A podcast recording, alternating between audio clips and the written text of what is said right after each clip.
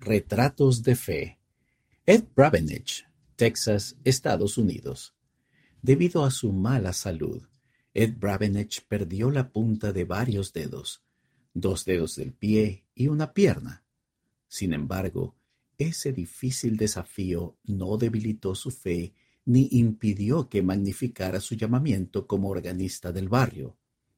Toco para expresar mi testimonio y amor por Dios, dijo él.